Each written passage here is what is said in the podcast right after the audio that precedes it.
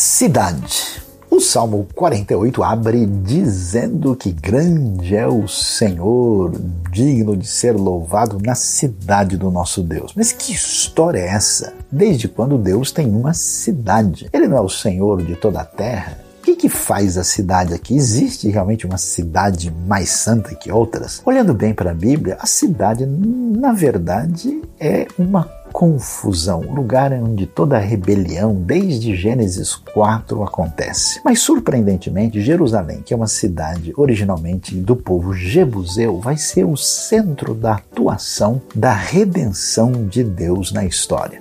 E hoje, quando a gente pensa na importância e no valor da cidade, a gente vê Deus transformar a cidade em função da palavra da verdade.